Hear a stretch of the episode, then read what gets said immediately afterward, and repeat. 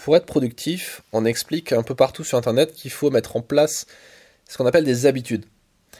Euh, par exemple, prendre l'habitude de instaurer une habitude dans sa journée qui va être de faire du sport, de la méditation, euh, ce genre de truc. Le problème, c'est que c'est très compliqué à faire, ou du moins sur la longueur. On va être motivé 1, 2, 3, 4 jours, et puis après on va arrêter euh, le sport, on va arrêter la méditation parce qu'on n'arrive pas à le faire sur la durée. Et c'est normal. Le truc, pour, euh, pour garder des habitudes, enfin pour mettre en place ce genre de choses et pour, euh, pour gagner en productivité et atteindre ses objectifs, c'est qu'il faut comprendre pourquoi on n'y arrive pas. Pourquoi on n'arrive pas à mettre en place ces habitudes. Ce que j'ai compris à mon niveau, et en lisant beaucoup de choses sur ce sujet depuis, maintenant plusieurs années, parce que je m'intéresse à ce domaine depuis quasiment le début de mon activité de photographe pro, euh, c'est qu'il faut vraiment comprendre pourquoi on fait les choses. Et pourquoi c'est important pour soi et surtout pour ses objectifs. Et le mot est important, parce que la première étape, si on veut mettre en place des habitudes, des rituels, des, pour être beaucoup plus productif, la première étape, c'est de fixer des objectifs. Et ça, la plupart des gens ne le font pas. Alors, quand je parle d'objectif, je parle pas de l'objectif euh, genre euh, je veux vendre mes photos, trouver des clients, euh, vivre de la photo, etc. Non, ça c'est pas un objectif, ça c'est une, c'est une vision, c'est une envie. Un objectif, c'est quelque chose qui est précis, qui est chiffré, où il y a une deadline pour y arriver. Ça va être par exemple, je veux faire tant de chiffre d'affaires ce mois-ci. Je, je veux faire tant de, je veux trouver tant de clients cette année je veux faire tant de projets photos, tant de reportages les trois prochains mois. Ça, c'est un objectif. C'est mesurable et du coup, c'est atteignable. D'accord? Euh, Ensuite, il suffit juste de planifier. De... Oh, pardon, je, je saute une étape. Ensuite, il faut lister les actions nécessaires pour réussir à atteindre cet objectif. Parce qu'au final, on ne peut pas avoir de contrôle sur tout et il faut accepter cette perte de contrôle. On n'a même pas le contrôle sur soi-même. Lancez-vous le challenge de faire de la méditation tous les jours, pendant ne serait-ce qu'un mois, 30 jours. Je vous mets au défi d'y arriver. De, vous commencez de zéro, vous connaissez rien à la méditation, vous allez lire un bouquin, lire 3-4 articles sur Internet, regarder 3-4 vidéos sur YouTube. Vous avez compris, il faut fermer les yeux, se concentrer sur sa, respiration, lâcher prise, ne penser à rien. Euh, ne pas se flageller quand on pense à autre chose et raccompagner par la main tranquillement son attention vers le centre, etc. Tout ça, vous allez lire sur les mêmes blogs, les mêmes vidéos YouTube, etc. Mais c'est très compliqué. 90% des gens n'arriveront pas à s'asseoir dans le calme pendant 15 minutes tous les jours, pendant 30 jours. On va le faire la première semaine et éventuellement la deuxième semaine et après on va pas y arriver. On n'a pas de contrôle entier sur ça. On n'est pas des machines tous des êtres humains complexes, avec un cerveau qui, qui, fait un peu ce qu'il veut 98% euh, du temps. Donc, il faut essayer d'avoir du contrôle sur les actions, nos actions à nous, sur lesquelles on peut avoir du contrôle. Par exemple, on sait que pour atteindre un objectif de chiffre d'affaires, d'obtention de, de, clients par exemple, si on veut avoir X clients euh, dans le mois, il va falloir démarcher X fois X clients. C'est-à-dire que partons du principe qu'il y a un client sur 10 qui nous répond favorablement à une proposition. On va dire que ça va être un objectif réalisable. Si on va avoir 10 clients, il faut en contacter 100. Comment on, contacte 100 clients? Eh ben, Il suffit juste de dire, OK, pendant 10 jours, je vais en contacter 10, par exemple.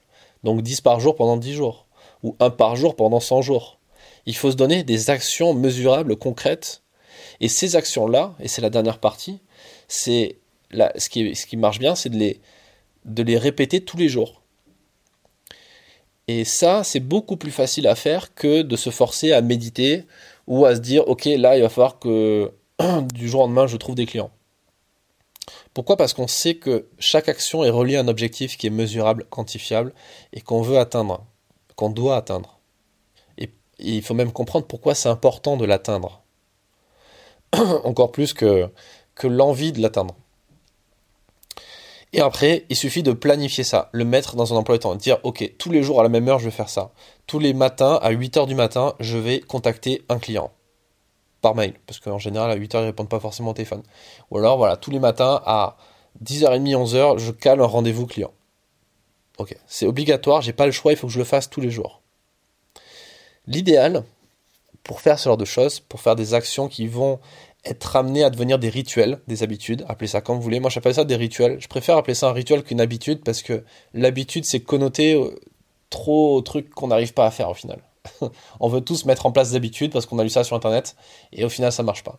Le rituel, j'ai l'impression que ça marche mieux, alors que c'est finalement la même chose, mais c'est le côté un peu presque religieux, mystique qui fait que euh, c'est important, il y a un sens profond derrière. C'est juste, euh, c'est pas juste pour pour changer nos habitudes, comme nos habitudes de consommation, tout ça, c'est vraiment un rituel. Derrière, il y a une, il y a un but presque mystique qui va nous permettre de grandir presque spirituellement. Ça semble un peu perché de dire ça, mais, au final, je trouve que ça marche plutôt pas mal. L'idéal, c'est de faire ça le matin. Pourquoi? Pourquoi le matin et même pourquoi très tôt le matin? C'est parce que c'est le moment où on a le plus d'énergie et de volonté dans sa journée. Vous savez, on, a, on, a, un réservoir d'énergie et de volonté dans la journée. On, a tous 24 heures, mais on a, tous le problème aussi d'avoir un, réservoir qui s'amenuise, qui se, qui se vide au fur et à mesure de la journée et à la fin on est fatigué, on a envie de dormir, voilà, et c'est un cycle. Eh ben, il vaut mieux commencer avec ces tâches importantes le matin quand on a encore le réservoir qui est plein, utiliser cette énergie-là pour des choses qui comptent vraiment, qui sont importantes. Et le fait de faire le matin très tôt, c'est bien parce que les gens autour de vous sont pas encore réveillés. Si vous le levez très tôt, moi par exemple, je vais, le détailler, mais je commence mon rituel matinal entre 5h30 et 6h. Ça peut sembler euh, hardcore pour beaucoup de gens. Et moi, le premier, ça me semblait hardcore au début parce que j'aime bien dormir le matin. En tout cas, avant, j'aimais bien. maintenant, j'ai compris l'intérêt de le faire euh, tôt, ce genre de choses. Du coup, je préfère maintenant ce style de vie-là. Mais je peux comprendre que je perds des gens en disant ça, mais faites le test au moins une fois. Soyez curieux, soyez de bons curieux, soyez sceptiques, testez le truc.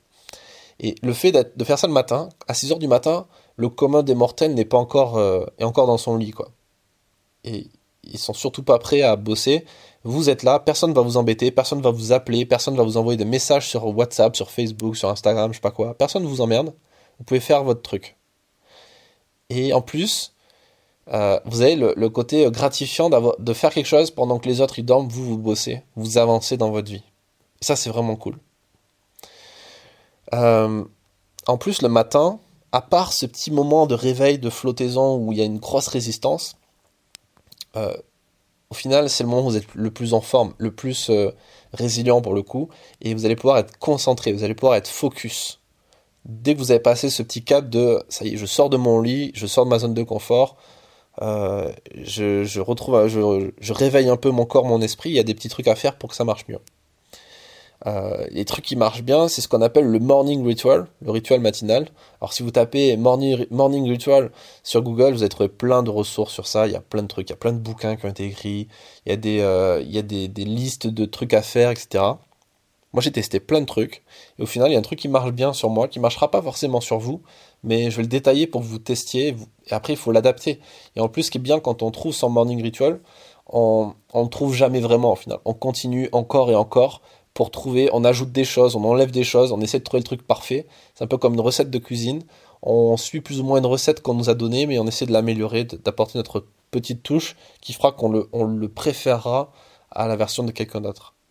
Alors moi par exemple, mon morning ritual, c'est tout simplement, c'est pas très compliqué en plus, c'est assez court. Euh, l'idée c'est que je mets un réveil entre 5h30 et 6h du matin.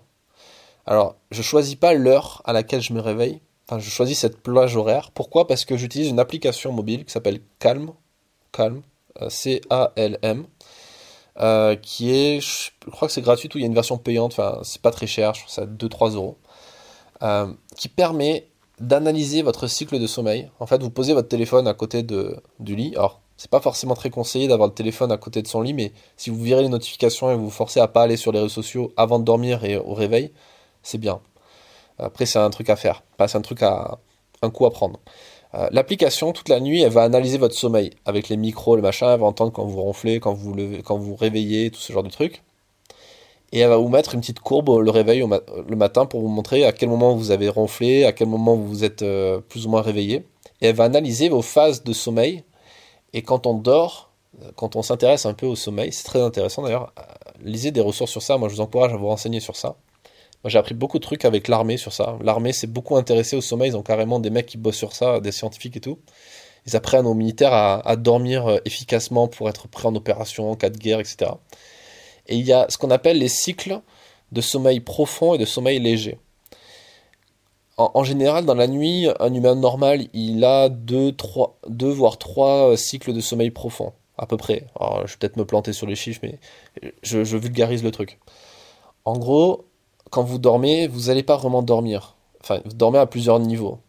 Quand par exemple vous allez rêver, quand vous rêvez, c'est-à-dire que vous êtes à plusieurs, à, différents niveaux de votre sommeil, de votre cycle de sommeil. Et quand vous êtes en sommeil profond, en cycle de sommeil profond, votre corps, à ce moment-là, votre cerveau, tout ça, se, là pour le coup, se repose réellement. Et votre, euh, là, vous gagnez de l'énergie pour le lendemain. C'est pour ça que quand on fait des siestes, euh, c'est bien d'essayer de ne pas forcément tomber dans le sommeil profond, parce qu'après, on va empiéter sur ce, cycle-là pour le soir quand on va dormir. Euh, du coup, ce que fait l'application, c'est qu'elle analyse tout ça et elle sait plus ou moins, alors c'est une application mobile, hein, c'est pas, pas une baguette magique, elle sait plus ou moins à quel moment il faut pas vous réveiller. C'est-à-dire, il faut pas vous réveiller pendant le cycle profond. Et tout ça, ça a des variantes à peu près d'une demi-heure. Euh, et du coup, vous donnez une tranche, une demi-heure dans laquelle il faut vous réveiller. En gros, si vous voulez être debout à 6 heures, l'alarme va commencer à sonner tout doucement. Là, c'est graduel, le vibreur, c'est pareil, c'est graduel, c'est vachement bien foutu. Va commencer à sonner, à essayer de vous réveiller une demi-heure avant, en fait. À vous extirper de votre sommeil profond pour ramener sur une phase de sommeil léger. Et de cette façon, quand vous allez vous réveiller, alors, au début, c'est très, ça se voit beaucoup, après, on, le sent un peu moins. Mais au début, on a l'impression d'être super en forme, en fait, au réveil c'est pas agressif, c'est pas le vieux drink drink dégueulasse des, vieux réveils qui vous extirpe du truc euh, en mode euh, il vous arrête le rêve en cours euh, comme si on arrêtait un film. Non là c'est vraiment très progressif et on se sent bien quand on se réveille. Donc tester c'est vraiment c'est vraiment c'est vraiment efficace moi je trouve. Une fois que, que, que, je suis réveillé du coup, avant 6 heures normalement, parfois ça arrive que je dépasse un peu mais en général à 6 heures du coup je me fais violence, je me réveille le premier truc à faire, c'est tout con, mais c'est de faire, son lit. Il y a, je crois que c'est un ancien Navy Seals, un, général de l'armée américaine, qui avait fait un discours très connu, un TEDx, où il expliquait. Euh, le titre du discours, c'était. Il a écrit un bouquin après qui était euh, pour, Si tu veux changer le monde, commence par faire ton lit.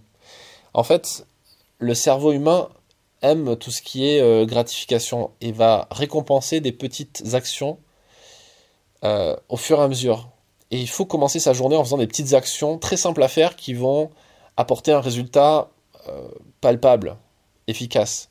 Et le simple fait de faire son lit, c'est con, hein, de s'habiller, de faire son lit, c'est une, une action importante à faire au départ, qui va être gratifiante et qui va donner envie de continuer à faire des actions qui vont faire avancer vers vos objectifs. Donc déjà, je me lève, je fais mon lit. C'est pas très compliqué, c'est pas très, c'est pas très long à faire et je vais faire une mini séance de sport. Alors, séance de sport, j'essaie d'en faire 3-4 fois par semaine des, des petits cycles euh, un peu comme euh, un peu de musculation, des choses assez simples, assez basiques pour rester en forme. L'idée, c'est pas forcément de, de, de, de, devenir musclore, mais de juste être capable, après, quand je pars en reportage, de pouvoir suivre une section de soldats avec un sac, etc., dans le désert ou dans le froid, et d'être capable de pas être un boulet et d'être un déchet quand je suis en montagne. Ça, c'est la base pour moi. Euh, du coup, tous les matins, je commence par euh, juste un réveil musculaire pour réveiller mon corps, en plus d'avoir réveillé euh, mon esprit avant en en essayant de lire un peu aussi, ce que j'essaie d'ajouter à ce morning ritual. Et du coup, ce réveil musculaire pour réveiller son corps, c'est un truc très simple, c'est une série unique d'un exercice. Donc je choisis deux exercices, j'ai une barre de traction chez moi, donc je fais tout simplement une série d'environ 20 tractions alors j'y suis allé progressivement. Faire des tractions, c'est pas forcément c'est pas forcément facile, surtout avec la corpulence euh, de chacun. Mon début, je pouvais en faire entre 5 et 10 maximum, et tous les matins, je m'étais fixé. D'abord, c'était une série de 5 tractions, après 10 tractions, après 15 tractions, et maintenant c'est 20 tractions. après, l'objectif c'est d'aller plus loin. Mais en ce moment, c'est par exemple c'est 20 tractions. Je prends ma barre, je fais 20 tractions sans m'arrêter. Euh, ça tire un peu et ça réveille. Et dans la foulée, sans réfléchir, sans rien faire d'autre, je fais une trentaine de pompes. Une série de 30 pompes. Là, mon corps est réveillé. Et je peux le réveiller encore plus en allant prendre une douche froide. Alors ça semble un peu hardcore le truc. juste, en, juste en le disant, c'est vrai que ça fait hardcore. Mais euh, après l'avoir fait pendant maintenant euh, deux mois et demi, trois mois, euh, sans, sans, interruption, même, je veux dire, même si je respectais pas le, l'horaire de lever, je le faisais quand même, cette partie-là. c'est super simple en fait maintenant. Et pareil, le, fait de prendre une douche froide. Et là, les gens doivent se dire, putain, il est fou, il est taré, le mec. Déjà, se lever à 6h du mat, c'est complètement con, mais en plus, prendre une douche froide, faut vraiment être débile. Euh, la douche froide, c'est génial pour plein de raisons différentes. Donc, euh, peut-être que je ferai un podcast entier sur ça, parce que il y a pas mal de choses à, dire. Mais très rapidement, euh, le, froid sur le corps, le corps est à l'aise avec le froid, en fait, notre corps. Depuis, depuis toujours, on a, le, corps humain, le, système immunitaire s'est affaibli parce que justement on n'avait plus le froid sur nous en fait. Quand on regarde dans l'histoire les, hommes préhistoriques, euh, ils n'avaient pas de fringues, ils n'avaient pas de polaire, ils étaient à poil. C'était à poil, il y avait des poils, etc. Ça, ça, permettait de, permettait de survivre dans les environnements un peu hostiles. Mais euh, quand vous faites des recherches sur Internet, vous verrez, vous tapez euh, douche froide ou vous tapez, par exemple, vous pouvez lire le bouquin euh, d'un journaliste qui a écrit un bouquin sur Win Off, qui est euh, le l'iceman, le mec qui, est capable de se plonger dans la glace, de faire euh, l'Everest en short. C'est un, un, danois, je ne plus son nationalité, donc en fait le bouquin s'appelle ce qui ne nous tue pas. Et en gros, c'est l'histoire de, ce personnage qui est capable de contrôler sa respiration, de contrôler son système immunitaire quelque part, grâce au froid, grâce à l'exercice de sophrologie. Et il explique que, enfin les études scientifiques expliquent que notre corps humain développe plusieurs types de graisse, et notamment ce qu'on appelle la graisse blanche. Ça peut sembler un peu ésotérique tout ça, mais regardez sur Internet, je mettrai des ressources euh, en description. Euh, et depuis longtemps, depuis qu'on a ce confort de pouvoir avoir du chauffage quand il fait chaud, euh, quand il fait froid, et de la clim quand il fait chaud, d'avoir un toit sur la tête, de plus être obligé d'aller chasser, cueillir des trucs à l'extérieur, etc. On a arrêté de produire une graisse qui s'appelle la graisse brune, et on produit une graisse blanche qui, elle, par contre, euh, affaiblit notre système immunitaire. Ce qui fait qu'on développe des maladies, notamment tout ce qui est diabète. Euh, tout ça, c'est des, des, maladies, de diabète et d'autres maladies qui vont, euh, qui sont créés en fait par l'homme au final, par cette, succession euh, d'étapes euh, qui ont affaibli le système immunitaire. Et le fait de prendre une douche froide permet de brûler des calories, permet d'habituer le corps à une situation stressante et qui va le forcer à reproduire ce style de graisse brune qui va le protéger des maladies. Et ça, vous pouvez faire des recherches, vous verrez que c'est quelque chose qui est débattu par, qui, est, qui est garanti par beaucoup d'études scientifiques, c'est un truc qui marche bien. Après, sur la partie psychologique, quand vous sortez de la douche froide, je peux vous garantir que vous avez une pêche hallucinante alors qu'il est 6h du mat. Je le répète, il est à ce moment-là, il est 6h15. 6h15, 6h30 en fonction de combien de temps vous faites pour vous mettez pour faire du sport. Si éventuellement vous, voulez lire un petit peu, parfois si je me sens bien en forme, je lis un petit peu, je lis un chapitre d'un bouquin, un truc inspirant, un truc que j'ai envie de lire depuis que je lis régulièrement, un truc qui m'apporte beaucoup de connaissances. Et ensuite, dans la foulée, je me lance dans une session de deep work. Le deep work, qu'est-ce que c'est? Je ferai un épisode entier sur ça aussi. J'en parle déjà dans l'atelier que j'ai fait sur la productivité. Euh, deep work, c'est, euh, on pourrait appeler ça le travail profond en français. C'est un concept qui a été popularisé par un, un auteur américain qui s'appelle Cole Newport, qui est un informaticien de mémoire, qui a mis en place des process pour être ultra efficace, ultra productif. Et il a, il a popularisé ce terme-là, enfin il a inventé ce terme-là, pour définir une période de temps définie sur laquelle vous allez travailler, pendant laquelle vous allez travailler sans distraction, en vous concentrant sur une seule chose, une chose unique. Vous allez éteindre votre téléphone, éteindre les mails, couper Internet, couper toute vie avec l'extérieur et vous concentrer pendant une période de temps donnée, par exemple. Moi, c'est à peu près une heure, mes séances de deep work. Pendant une heure, je vais faire une tâche très précise. Ça va être écrire un article, écrire un chapitre de livre, écrire des podcasts, euh, tourner une vidéo, écrire un article, faire de l'editing, peu importe. Mais pendant une heure, je vais faire qu'une seule chose et qui a déjà été planifiée la veille au soir. C'est-à-dire que j'ai même pas besoin de réfléchir. C'est-à-dire que je me lève, il y a un post-it sur mon bureau. Sur ce post-it, il y a deux choses. Il y a les deux séances de deep work que j'ai prévu de faire. Et je sais ce que je dois faire à l'intérieur. Et du coup, j'ai juste besoin de le faire. J'ai pas d'excuses. Une fois que c'est fait, je fais une pause qui est importante parce qu'on peut pas faire des deep work de 5 heures d'affilée. Le cerveau humain ne peut pas faire ça, c'est pas possible. Même si vous pouvez le faire, vous allez le faire que sur une courte période. C'est comme les habitudes, c'est comme les rituels. Vous pouvez pas commencer tout de suite en faisant 30 euh, tractions, c'est pas possible. Il va falloir commencer d'abord en faire 5 tous les jours et après vous allez pouvoir augmenter le nombre. C'est pareil pour les, les minutes en méditation, c'est pareil pour euh, plein de choses au final. Donc là, je prends un café, je me fais un café, je passe un coup de fil s'il y a besoin de passer un coup de fil, je check mes mails. Entre temps, j'essaie de ne pas le faire. J'essaie de pas me connecter sur les réseaux sociaux ou de me connecter à mes mails avant d'avoir fait le sport, la douche froide et euh, la première séance de deep work. Comme ça, mon cerveau n'est pas parasité par d'autres choses. J'ai pas encore appris de mauvaises nouvelles. J'ai pas, je suis pas contrarié par euh, un hater ou par quoi que ce soit. J'ai pas encore l'esprit là-dedans. J'ai juste travaillé pendant une heure sur un truc ultra important et qu'il fallait que je fasse absolument aujourd'hui ou cette semaine. Une fois que j'ai fait cette petite pause de 5-10 minutes, je me remets dans une séance de deep work de 1 heure. Et là, à ce moment-là, c'est un moment assez magique dans la journée parce qu'il est à peu près 8-9 heures du mat. J'ai fini tout ce que je devais faire. Enfin, pas tout ce que je devais faire, mais les trucs les plus importants. Et vous verrez qu'au final, quand vous faites ça tous les jours, vous avez de moins en moins de choses à faire dans votre journée. Parce que vous avez vraiment avancé.